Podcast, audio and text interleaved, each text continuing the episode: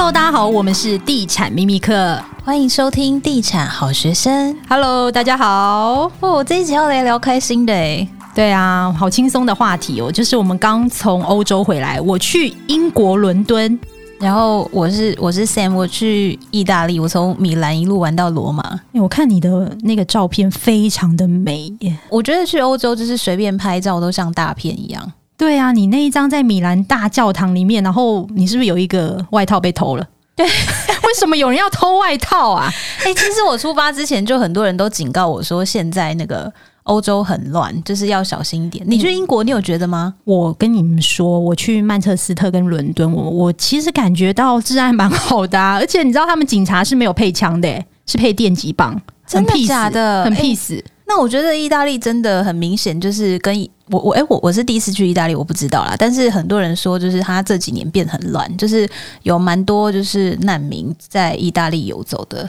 那你有感觉到很多难民吗？其实像这一趟，我自己是被偷了一件西装外套。你这怎样？你这一趟损失了什么？先来说，我就只有不见的西装外套。但是像我叔叔，他就有遇到扒手，怎么样偷？就是他要上那个地铁的时候啊，就有两个女生挡在门口，然后我叔叔就觉得很奇怪，他就要挤他们两个中间的缝进去，然后那两个女的就也很奇怪，就是不让。对，然后这个时候我弟媳就跟我叔叔说：“赶快下来。”因为他发现他们在挡在门口的时候，其实他们在就是我叔叔要进去，他们在推挤的时候，他们在拉开我叔叔的背包的拉链啊。那你叔叔的钱放在哪里？就在背包里呀、啊。他为什么这么笨？阿北都没来没来看啊。他有被偷，后来没被偷了，但是拉链有被拉开。然后我弟的同学就是。去参加他的那个婚礼嘛，然后他同学也是在地铁上，也是有遇到扒手。然后他同学遇到的是两个意大，诶，是当地人吗？不知道是哪里人，有嗯，就是不太确定他们是哪一个国籍的人。总之呢，他们两个人呢就在我弟同学的左右两侧跟对方击掌，就是互相这样拥抱这样。然后中间就隔着他同学，他同学就觉得很奇怪，这外国人要击掌要拥抱，不会去旁边干嘛？要把他挡在中间。但是呢，后来他们才发现，就是其中一个人用左手在击掌的时候，右手正在拉开他的背包的拉链。天哪！你说他们都是团体出动诶？对，而且他们就是制造那个击掌的声音，然后还要拥抱对方，其实都是声东击西，在吸引你的注意力。然后好险是旁边有好心的路人提醒他说：“你的背包被拉开了。” 所以这是他们的日常就对了。对啊，就是要很小心。因为我自己是掉了一件西装外套，但是他就是也很奇怪。我就是去那个我在米兰大教堂旁边的一间卖衣服的店，然后因为我要试穿外套，我就把我的西装外套脱下来，先放在就是椅子上。然后等我试穿完要回去拿我西装外套的时候，他就消失了。Oh my god！对啊，你觉得他为什么要偷你的西装外套呢？香香的吧。好恶心啊！喜欢 Sam 的味道，我不知道，他就不没有。我觉得他可能觉得你的西装外套的口袋里面可能会有钱，所以他就干脆整件拿走。应该不是因为你西装外套好看吧？我不知道他们那么 fashion 吗？所以我觉得其实到欧洲旅游，不管是哪一个国家，都要特别的小心。对啊，但是其他的财务我是就是都我就是都还好啦，没有遇到什么其他。唯一破财就是买一些精品。哎、欸，我要把就是这一集的知识点放在最前面。好，你。很重要，非常的重要，就是关于意大利的退税，就是关于退税这件事情做了很多的功课。然后大家都说你买完之后要拿退税单，这是必须的嘛？那你拿到退税单之后呢，到机场你要先去。给海关盖章啊，什么之类的。我跟大家说，就是他们退税的规定最近有改，不用盖章，你被抽查到才要去盖章。那怎么退？就是我自己是我拿了退税单，然后因为它有不同的公司嘛，你去不同的公司，就是在机场会有不同的公司的柜台，那你就把退税单拿去那些不同公司的柜台，然后给他们看过。那 OK，就是他们会现场在那边哔哔哔，就是会有条码可以哔。那逼的同时，如果你有被显示要抽查，你再带着那一样东西去海关盖章。如果你有被抽查到，那像我自己的话，因为我买的东西没有很多，所以我是都完全没有被抽查。他就叫我把退税单给他，就这样，也不用去海关盖章什么的，我就拿到我的退税了。所以你是退现金就对了，我是退信用卡，但是因为我回来当天就是遇到了一个台湾团。就刚好跟到一个台湾团回来，然后那个领队他就现场有跟所有他的团员说，叫大家都退现金，因为他说有一些退税公司他们会事，如果你是退信用卡的话，他们事后会就是不知道什么原因的扣掉你这一笔的退税，那你也不知道原因，然后也没办法申诉。哦，所以退现金是比较方便，就对了。对，但是因为很多人会觉得说都要回国了，那换就是又拿到欧元，不知道可以干嘛，所以也很就是像我，我就是觉得说我拿到欧元，我也不知道可以干嘛，所以我就选择退信用卡。但是我的那个退税是都已经入账，就是回台湾大概七天内，我的退税金额就都入信用卡了。嗯，我是觉得如果能够像日本，其实就直接现场退会比较方便。对啊，就是你一定要去机场退，有一个这样的动作，然后你要提早很早的时间就去机场办理这个退税的手续。那、啊啊、你们英国怎么退？哦，先来说，你先说一下你的意大利大概退税可以退几趴？这个也是知识点。哦，退税它是要看不同的品牌跟东西规定不太一样，那基本上就是有十几趴。精品的话，像香奈儿的话，我记得好像是十二 percent，其实蛮多的诶。对啊。哦，那我要跟大家分享，我真的是超白痴的。就是英国呢，其实大家都知道他已经脱欧了嘛，所以呢，他也同步取消了这个外国的观光客可以退税的政策。诶，那其实这个政策也直接冲击到这个英国消费的意愿哦。因为之前其实有统计，这个国际旅客每年大概会对这个英国的 GDP 有两百八十四亿英镑的贡献，其中奢侈品的消费就占了不少。那我这一次去呢是。发现这个英国是完全没办法退税的，但是我还是买了一个包。我真的是，你知道这个故事，我只能说我真的是非常的好笑。来，你快速跟大家说一下发生什么事。我相信有 follow 我粉丝团的人一定都知道这一个故事。这个故事呢，我写在粉丝团，居然现在目前有一百四十六万的触及。我想，我讲说。我干了一件蠢事，结果大家都来暗赞。没有啦，其实我没有说的很仔细，我主要还是讲一下这一天的故事。就是在英国那时候，曼彻斯特的一个某个就是精品店，我就想说要找厕所嘛。那你知道，百货公司找厕所就蛮容易的，因为你就不用那个付钱付钱。然后我就想说，我去上个厕所。然后我就经过了一家精品店哦，然后我就是不知道为什么，就听到一个男店员讲起中文，你就想说：天哪，你在。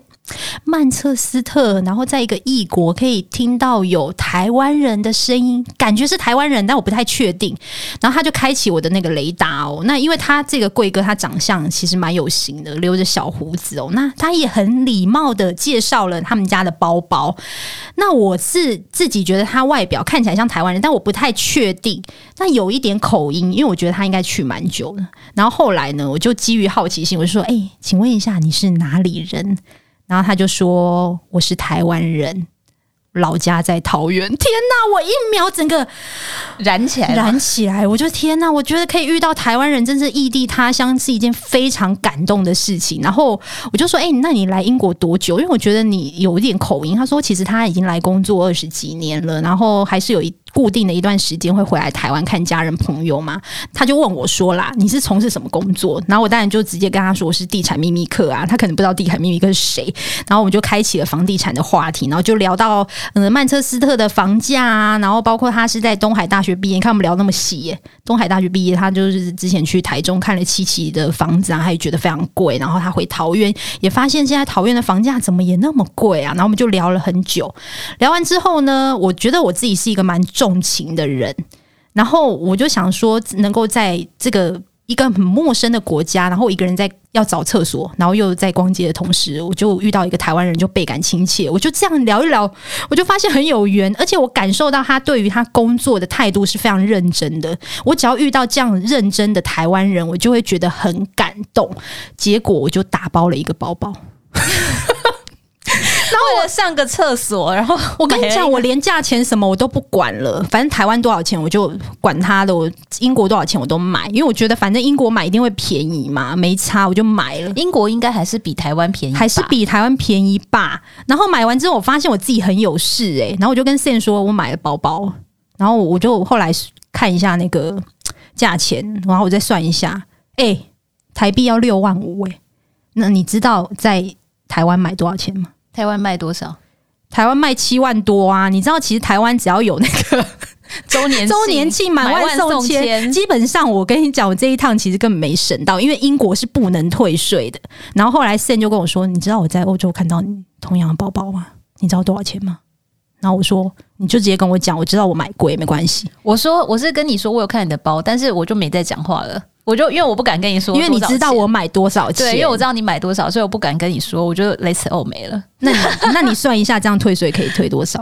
就我问我有问他价钱呢、啊，他就跟我说一千七百欧，然后再退十几趴这样子啊，所以我刚刚算了大概四万九就可以买到了。天哪！我跟你讲，地产秘密课的 team 从今天开始出国，只要到精品店，绝对不要乱跟台湾的柜哥柜姐聊天，因为我一聊就有感情，一聊就有感情，然后我不管它的价钱，我就会买，所以。以后我就是不要乱聊天。你知道为什么他这么认真介绍那个包吗？因为所有的英国人都跑来意大利买精品了，好不好？我去四个城市，我从米兰，然后去威尼斯，到佛罗伦斯，然后最后再去罗马。我每一个城市我都有去两个品牌，第一个是爱马仕。诶、欸，爱马仕有便宜很多吗？我很好奇。我根本不知道它有没有便宜很多，因为什么东西都没有。那他们有配货制吗？应该没连配，就是不需要配货，因为它什么包都没有，四个城市四个点，完全没有任何一个包，而且你一进去，他就会直接跟你说，我们什么包都没有。你就是在门口排了半个小时，终于进去以后，他就会告诉你，他什么都没有。因为爱马仕，它每一个包都是强调手工缝制的，对，而且他说，就是疫情之后，其实蛮缺工，就是全球的精品都缺货，然后他们也有说，就是。大家都会去意大利买精品，所以其实他们非常的缺货。然后尤其是这些就是观光大城市，就是全世界的人去到那里都会进店。我去几乎每一家精品店都在排队。诶，我想问一下，中国人多吗？中国人还没出来，哦，还不算多。中国人还没出来就已经这样了。等他们之后出笼之后，我觉得。会更可怕，就是会货会更缺。嗯，不过我这一趟去英国，发现其实当地人不太崇尚名牌，但他们穿着都蛮时尚的。他们没有崇尚名牌，因为他们日常他们就会去买啊。哦，原来是这样，就是他们身上的配件就会、啊。你的弟媳也会买吗？也会买这些名牌吗？会啊，会啊。就是，但是他的 Fendi 包，它就是一个包，就是对他来说并不是特别什么，他就是觉得这个设计他喜欢，然后他就去买这样子啊。而且我觉得你弟媳是一个很酷的人，就是当时她要就是嫁给你你弟的时候，她讲了一句话，是不是？哦，对，就是在就对我这次去意大利，其实是去参加我弟的，超美的，你们知道那就是像那种白马王子的场景，就是他们在一个很有历史的一个庄园里面办婚礼。然后在婚礼之前，我其实就有问过我弟媳，在台湾的时候，去年他们来过圣诞节的时候，我就问我弟媳说，那时候他们就来宣布说，就是我弟求婚成功。然后我就趁我弟不在的时候，问我弟媳说：“哎，你怎么会想要跟我弟结婚呢、啊？”然后我弟媳就说：“哦，因为我爱他、啊。”好直接，好直接哦！我当场吓傻，因为我们台湾人不会这样。其实不会，如果有人这样问我，就说啊，就时间到了。而且他还觉得我很奇怪，怎么会问这个问题？然后就理所当然说：“因为我爱他、啊。”你知道，意大利的女人应该是蛮直率以及蛮强悍、强悍的哦。对啊，就很直接的。就是宣告他他爱我弟，对，OK，、嗯、好好。那你这次还买了什么东西？哦，我这次有一个比较特别的战利品呢，就是是两只狮子。继化石之后，Sam 又有新的力作。对，就是两只石狮子。哎，我刚刚说石狮子，想要那个老水看石狮子。很难呢、欸，大家自己念念看，石狮子有多难念，真的很难念呢、欸。所以你为什么带了一个狮子回来啊？哦，就是我要先。跟大家推荐，就是如果最近啊有人要去那个罗马的话，他那里有一个波特塞门的周日市集，就是一个寻宝者的天堂。因为那个市集超级大，长达五公里，然后什么都有，就是会有一堆那种就是一件一欧的衣服，一一欧才大概台币三十三块，这么便宜？对，然后还有各种的包包，就是从新的然后到旧二手的，二手的，然后还有旧家具啊、古董家饰啊、画啊、艺术品啊、珠宝。啊，所以我买个狮子回家也是很合理吧？Amazing，你知道那个狮子有多重吗？它是大理石雕刻的狮子。那如果大家想知道它长怎样的话，可以去我们粉丝团看，我有放照片在上面。他们就是真的是雕的栩栩如生。然后其实那个老板呢、啊，他不会讲英文。但是我有一直逼他一定要跟我对话，为什么呢？因为我真的很怕那两只狮子是从墓园挖出来的。哎、欸，其实蛮可怕的，因为我这马上拿给工程师看，他说这个里面一定有 ghost。后来那个主人逼急了，他就用意大利文，然后用 Google 翻译回我说：“哦，不是啊，这是以前放在豪宅的阶梯上的。然后因为那个豪宅主人翻新，然后就把这个留到市集去了。这样。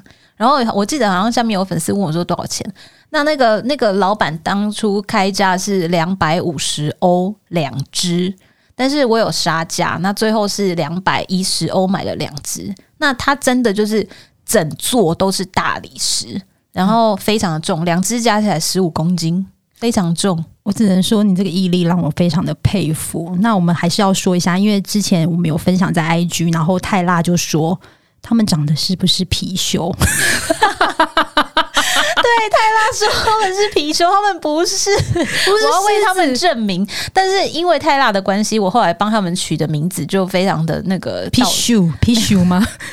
没有，他们他们两个就一只叫福气，一只叫安康，然后现在就放在大门口，哎、欸，蛮可爱的，蛮接地气的。对，我要谢谢泰拉，我在这里郑重的感谢泰拉。我想要问你，给我这个灵感，你当初一眼相中的原因是什么？因为我觉得他们就是很有味道啊，就是你 什么味道？I don't understand。就是他们真的那个雕刻的那个他的那个表情，然后甚至是那个肌肉的线条，那个狮子的肌肉的线条你是看得到的，就是非常的，我觉得雕的非常的好，然后又整个就是都有那个。你知道，我觉得有时候会太过浪漫，我就会幻想说他以前就是看的什么豪宅的主人啊，来来去去啊，然后一直都默默的站在那个地方，所以我就想要把他带回家，让他就是看着我来来去去这样。哦，我以为你是要那个豪宅的主人跟着他一起来到你家，我们可能无法沟通，我不会，跟着你一起坐飞机来到了台湾。对对，好，Anyway，他现在就就在我家门口，你有空可以来看一下狮子，我现在郑重发邀请函给你。真的吗？你这样粉丝也想看呢、欸。那我再去打卡给大家看好了。好啊，他们很重，你可以把它拿起来看看。然后我有看到一个你分享，就是那个安娜贝尔的那个很可怕的那个摇篮，那也太可怕了吧！我跟你说，那个市集里面就是很多那种一看就是有灵魂的东西，这看起来很汤诶，这会有人买吗？我不知道啊，就是那个，但是那种就是很复非常复古的那一种婴儿推车。我觉得这个当成那个圣诞节的烂礼物，应该是蛮有话题，或者是万圣节的鬼装扮之类，感觉也是蛮合理的。还好你没有要带回来这个，不然我一定会杀了你，真的太可怕了。想说就送你好了啦，我千万不要母汤母汤哦，母汤 哦母汤，好可怕哦。好啦，那你在英国有没有买到什么？我就是，其实我我每次旅行我都不太买东西，因为我喜欢去探索一些我觉得很不一样的地方啦。那我除了买这个包之外，我买了一个是我自己非常喜欢的一个香水品牌，叫潘海利根。那它在台湾其实蛮贵的。那我这次也买了我自己很喜欢的香味啦，所以就分享给大家。所以我觉得每趟旅行其实对我来说都特别有意义。这一趟我要非非常感谢我的好朋友 Mini，他。的带我一起去看伦敦这个世界，还有这个曼彻斯特。那他自己住的是在英国的某一个小镇哦。那我发现其实小镇的物价其实比市中心来的便宜很多，甚至我觉得小镇还比我们新竹的新天龙国还便宜。因为像是我买一些这种就是水果啊、青菜或是面包啊、冷冻食品、牛奶，都比台北还亲民诶。然后像是很多那种青菜，大概。一英镑以内就可以买到，那大概就是你知道，一英镑就大概三十九块、三十八块，所以对我来说，其实他们的物价真的没有很贵。那我还是要提一下，既然我们就是都是房地产频道，我可以提一下，就是我当时去我朋友的那个小镇，我查一下那边的就是售屋网站，如果是这种两层楼的 house，有前后庭园的，然后一楼是客厅，二楼是客房，有自己的花园的话，大概。一栋台币六百万到一千多万就买得起了。我们听起来好像蛮划算的，但其实根据那个历史的交易价格显示，因为其实在英国实价登录是非常早就发展的，所以他们对英国来说，他们的实价登录，他们的房价是非常透明的。所以其实我可以看到，在疫情前一波呢，其实这一区的房价真的便宜到爆。后来疫情后，整个价格是拉了上来，所以也可以观察到一个有趣的点哦，就是我住的这个小镇，大多数都是像这样两层楼 house，但是只要靠近公园，这种跟公园有扯上边的那个房价就特别高。我从我朋友住家走出去两分钟，走路两分钟哦，不夸张，就是一个很大的公园，里面呢就是湖畔，然后有很美的森林，真的是来到一个世外桃花源。然后我发现这边的住户也蛮特别，它里面其实没有什么华人，几乎是看不到华人，都是外国人。然后他们呢都非常的亲切 friendly。我发现有趣的点哦，就是他们。每天的日常哦，就真的很像退休生活诶。他们的日常哦，就是散步嘛，然后遛狗，很优雅。接着呢，就是在自家的花园种种花草，然后除一下草，倒倒垃圾啊，就是每天都是过这样子的生活，就是非常的优雅自在。其实我当时去的时候有点不习惯，因为我们在台北工作打拼的时候就蛮。忙碌的嘛，rush 的。但你来到一个城市，你感觉好像来到一个世外桃花源，就是把自己的非常繁复的思绪马上给放下了。然后，但是我觉得待久了会不太好，就对我们这种在打拼事业的人来说，就是太度假、太退休了，反而不适合我们这种在冲事业的人住的地方。但是，我觉得能够体验人生，对我来说是一件很棒的事情。对啊。像我我我觉得呃，因为我们刚好聊到说，其实现在欧洲的日落时间非常的晚，大概就是晚上。我在意大利大概是九点天才会黑，我也差不多，就是晚上八点多出去天都还是大亮，所以其实你有很多时间可以去做自己想做的事情，我就觉得还不错。是啊，然后这一次就是去意大利，我就是有用了很多的。交通工具像是基本款的就是火车嘛，然后地铁跟公车就是一定都会搭的。然后我要跟大家说，如果要去意大利的话，要买火车票的话，拜托大家一定要提早买，因为价钱真的便宜很多。像我要从那个米兰到威尼斯，我我坐的是那个那个商务舱，然后我因为我是提早一个月买，结果我的票价比就是我弟买，他是呃当天买，他买的是普通舱。我我的票价比他还便宜，所以如果提早规划的话，那个火车票票价真的……哎、欸，我想问一下，这种商务舱有什么不一样的地方？它就是跟高铁的商务舱一样，然后也有公餐，然后也也会有，他也会问你要喝什么饮料，然后他会给你一个餐盒，嗯，那它就是位置比较宽敞，比较大，然后在火车上都是可以充电什么的，就是蛮像高铁的商务舱的啦。欸，我想问一下，意大利的火车干净吗？商务舱很干净，但是如果是他们也有一般像类似像电车那样子的，就是也蛮，我只能说车厢车厢会有尿骚味。赞叹一下台湾的捷运跟高铁，真的是干净到爆！诶，那你你在英国有遇到罢工吗？我朋友的先生他是骨科医生，然后他刚好就是那一个礼拜罢工，所以他、哦、他自己就医医医院就罢工了。所以他们其实罢工都会提前告知啊，所以他就可以去安排他自己的一些行程这样子。我去的时候是有遇到一次地铁罢工，然后遇到一次地铁维修。然后，因为其实我完全不懂意大利文，就是不会听，然后也不会看。他们有英文吗？没有，他们几乎 呃，就是他们的火车广播是会讲，但是其实不会那么多的英文，大部分还是就是意大利文。然后像那一次就是维修，它是临时，就是突然就是只开到第三个站，后面就没开了，然后就要自己想办法这样。我觉得我这次有做到比较特别的交通工具，是在威尼斯的时候，因为他们就是完全没有车嘛，就是你如果要在岛跟岛之间移动，或者是你要去岛的另外一边的话，你就可以搭水上公车。然后我有，我觉得我做比较特别的是，我有我这次我有搭水上计程车。什么叫水上计程车？它就是计程车的水上版，就是它是一艘船，然后上面船上就有 taxi 的字样。所以他是要在湖畔边招他，你叫他来，他会去离你最近的那个码头，超酷的，超酷。可是要用一个 app 就对了。不用不用，就是它码头就会有，它就会停泊在那里，你就可以去打，就像计程车招呼站，你可以你看到那里有计程车，你就可以上车，然后你就可以跟他说你要去哪。那我是回程的时候，因为有行李箱，我真的不想再拖着行李走石板路，真的很痛苦，扣扣扣扣扣，所以我就叫了水上计程车。那那个水上计程车就是帮我把行李放上船之后，就直接开船载我到火车站。非常的快速，可是非常的贵。我搭那个水上计程车十五分钟的，车资多少钱？你知道吗？多少？船程十五分钟，七十欧，大概两千一百块台币。哦，好贵哦，比计程车贵很多诶。对，超贵的。嗯，傻眼。我这次有尝试用，就是我们住在 Airbnb 嘛，然后尝试用 Uber Eat 来点餐。嗯然后我发现，其实 Uber E 的运费要看，有一些很便宜，大概就是一英镑以内；有一些就要到三到四英镑，是距离吗？对，距离的关系。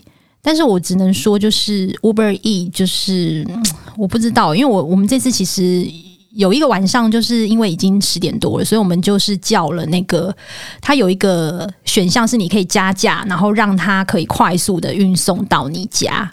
然后我们就有加价嘛，我们加了好像快两百块台币吧，就我发现它也没有很快啊，我们要等一个小时哎、你知道，其实在台湾要等一小时就是已经很久了，所以后来发现其实根本也不需要。没有，我跟你说，我们去欧洲一定都不习惯，因为他们就是做事就是真的很慢哦。我要跟你说，我这是在意大利最文化冲击的事情是，就是去餐厅叫餐呐、我们一般去餐厅叫餐不是会。举手，然后找 waiter 吗？对，excuse me，我跟你说，在意大利不行，不能举手，不行。为什么？不礼貌吗？对，你知道要怎么叫他们的服务生？Come on，Come on，这样子。我跟你说，他们要叫服务生的方式，真的，我觉得非常的高深。你要用眼神叫他，这是谁教你的啊？这一般旅客哪知道？就是。你也你当然也可以举手，但是他们就会觉得这样是比较。啊、我在英国都有举手哎、欸，这样可以吗？就是你要用眼神示意他，然后他就会过来。哦，那请问眼神是怎么样？我们现在听众朋友没办法想象哦，我我在眼神给我看一下，我练习了很久，你就是要这样看他。我觉得现在对我抛媚眼是 excuse me，这哪是啊？不是，我跟你说，有需要的人他们就会去看 waiter，然后 waiter 就会过来。就是不管是结账，或者是你需要你需要任何东西，你就是看他就对了，你就是他就真的会过来。然后我我后来就有偷偷观察，就是真正的意大利人啊，他可以等，他也不会，他觉得就是 waiter 都没有注意到他，他还是会继续用眼神叫他，他也不会举手。因为我的斜后方有一桌，他们就这样用眼神，因为那间餐厅就是蛮热门的，然后他们真的就这样。眼巴巴的看着 waiter 看了半个小时，半小时哎、欸，对，意大利可以等那么久，他们就是都慢吞吞啊，他们不会就是动作很快很有效率，没这回事，他们就是很就是他们有他们的 tempo，我只能这样讲，我只能说欧洲人其实做事也是蛮特别的吼，对，就是我有听过，就是英国人他们在欧洲人里面算是比较勤奋的。就是意大利是不是有点过度浪漫，而且吃饭吃很久，跟法国人一样？就让我想到，就是我弟婚礼那一天，然后我弟媳的德国同事也有去，然后婚礼呢，其实比表定时间晚了一个小时才开始，然后我就看他的德国同事在那边走来走去，然后一直看表。想说怎么还没开始？我就走过去跟他德国同事聊天。我说：“哎呀，意大利时间呐！” 我就说：“你们德国人受不了。”他同事就一直笑：“哦，德国人受不了这么长的时间，对不对？”然后在但是在意大利就是晚一个小时，就是蛮还蛮正常的。哦，我有听说。对啊，就是他不希望你准时到，对，就是晚到才有礼貌。对，他不希望像台湾人，你可能约七点，你就要准时入席嘛。诶，他不是哦，他不希望你准时哦，他反而会觉得很困扰哦，就是要给主人家一些时间这样。对，然后这次我有体验那个亚马逊的无人超市，我跟你讲，我其实当时不知道无人超市是这样操作的，因为一般我们想象的无人超市就是一样会有。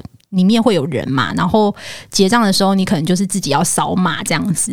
没有哦，他进去的时候就是认你的亚马逊的账户。那因为我们是三个人一起，那我们的账户就是只有我朋友的。那因为我没有亚马逊的账户，所以我们就是一个人先扫，之后进去，然后再来扫，就是要扫三次就对。然后进去之后呢，我们就拿了我们想要买的东西嘛，然后我也点了我的咖啡。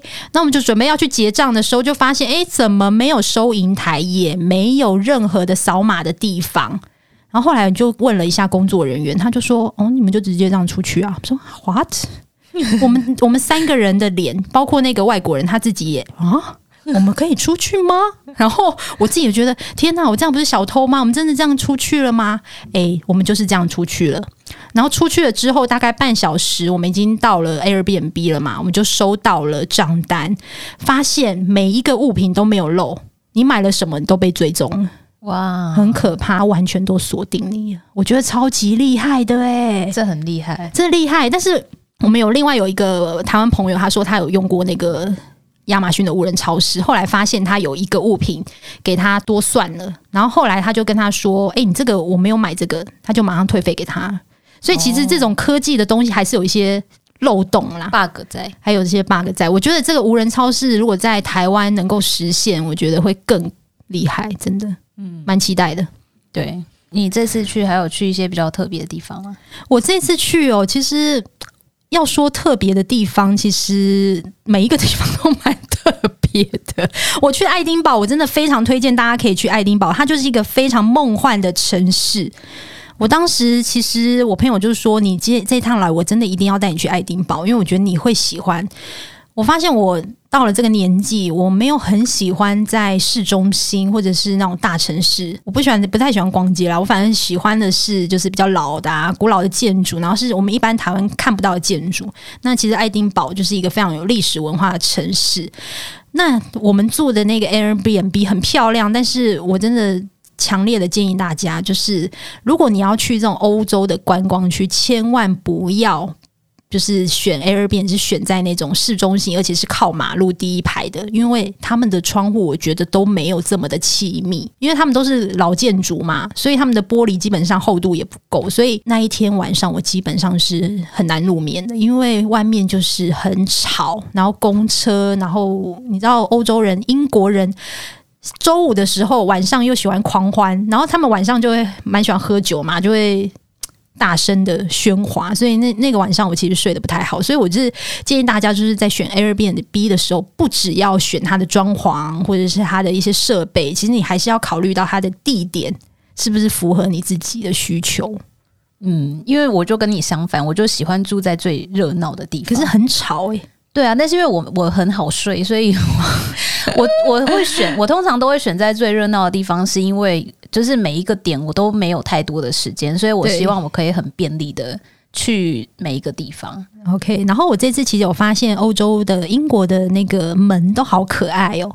哦、oh，对，对，因为他们的门就是我有收集到有很多的颜色，他们有粉红色啊、Tiffany 蓝呐、啊，然后是一些很特别的颜色。我发现他们很会布置他们的家里。那我知道，其实欧洲人他们的。家里都是那种精装修设计，就是没有太多余的一些繁复的事。他们透过一张可能他自己喜欢的单椅，或者是他们的喜欢的家具，去来布置他们家的一个氛围。那其实，在英国买新的建案，这边有一个知识点哦，他们其实大部分都是这种精装修。所谓的精装修，就是地板、天花，然后包括墙壁，还有柜子，就是这种不能移动的。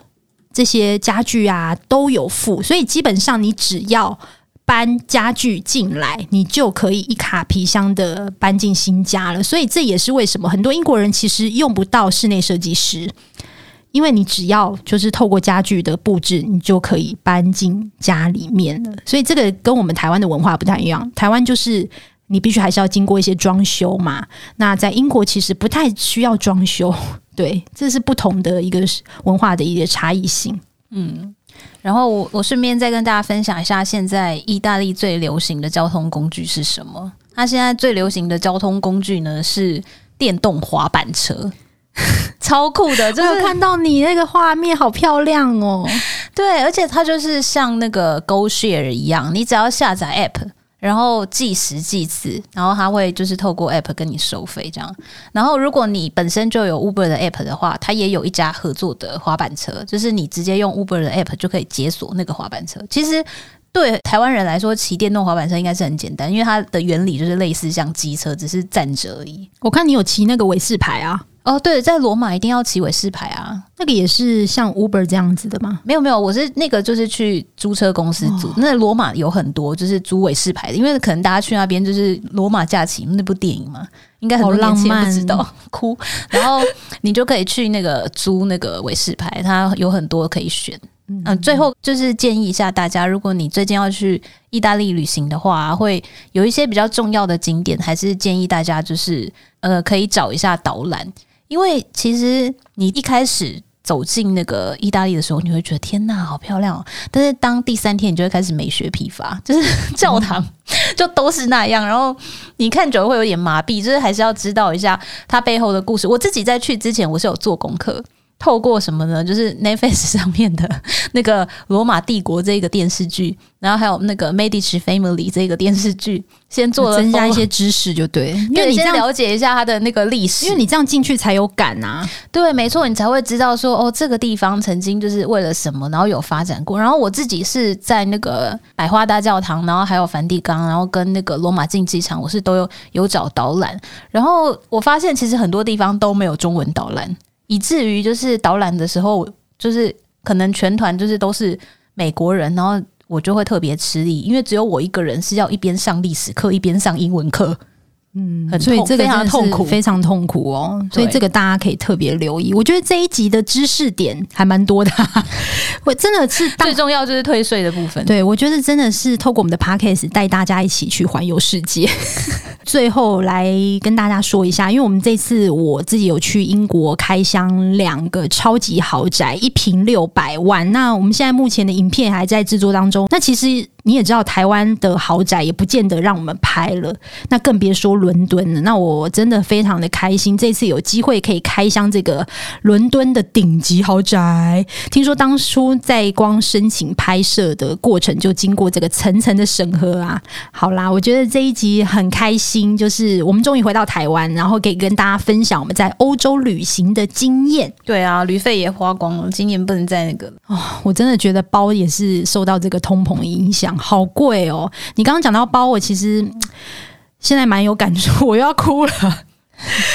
就是我们昨天，我们跟大米还有威爷，我们一起吃饭嘛。然后，因为其实这次是要帮我庆生啦，六月的生日。然后很感谢 Sen 他送我了一个香水，就是我非常喜欢那个味道，因为他在台湾应该很少人会喷这个味道吧，应该很难撞香啊。他是佛罗伦斯有一个百年修道院。然后他就是，就要讲到佛罗伦斯的历史。他就是 Medici Family 那时候有一个，就是从那个时候开始历史非常悠久的，有一个圣玛利亚百年修道士药妆店。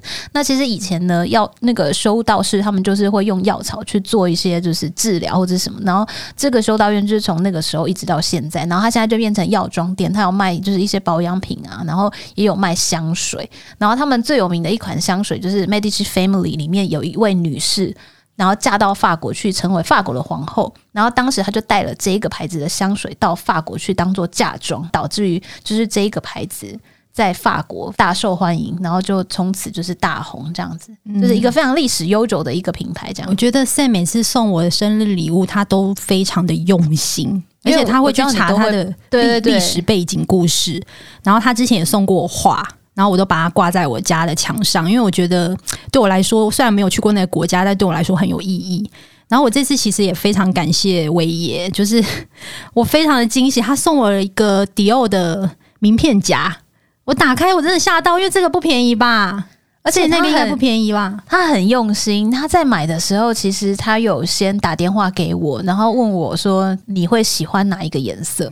他偷偷的打电话给你，啊、真的是来这招哎、欸！好险我早有准备，而且你选的就是我很喜欢的颜色，我觉得你真的很懂我，而且我一秒就选出来，因为他贴照片给我，我一秒就回传给他，我说这个，他说你一秒就看出来，我说对，他会选这个。你知道我其实我也当初他那时候他给我这礼物打开的时候，我真的吓到，因为我的名片夹其实是，嗯，我记得是好几年前你出国的时候，然后你帮我买的，那其实我都一直都没有换。然后我当时刷那名片夹的时候，我就非常的惊眼，因为我真的觉得这个颜色很漂亮。然后我觉得威爷最贴心的是呢，我这边要讲，他除了送我这个呃就是名片夹之外，他还写了一张手写的卡片。我真的非常感动，就是他在这个手写卡片上面，他就写说：“Ting 老妹，如果老的时候回忆，我会很开心在网红的生涯里认识妹，我们一起有很棒的回忆。祝妹妹生日快乐，财富自由。”诶、欸，他会不会现在就坐在外面啊？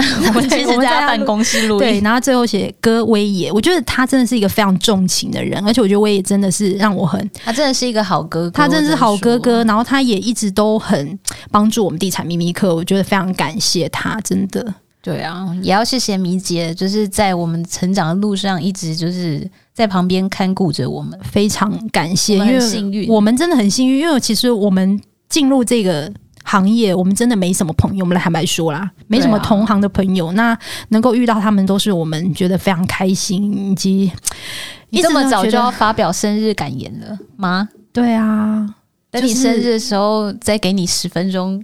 我我要感谢，好啦，反正这一集就到这里啦，就是带大家一起环游世界，好不好？耶.好啦，那我觉得这一集也看到不一样的地产秘密课，因为我们平常其实都还蛮震惊的在聊房地产的，带大家来看看不同世界的。面貌以及不同的地产秘密课，我觉得也是一件很不错的事情。这种话不是应该粉丝留言的时候讲？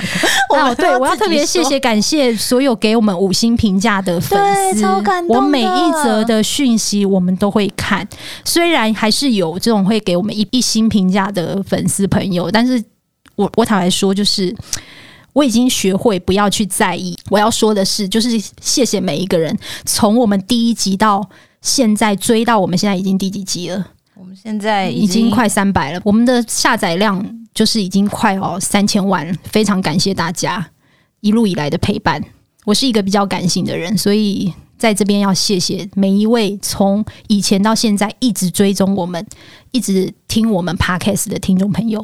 对啊，如果你喜欢地产好学生的话，请你给我们五星评价。然后，如果你有任何想对我们说的话，也请就是在下面留言评论，我们都会去看。好，那这一集也非常谢谢大家，那我们就下一集再见喽，拜拜。拜拜。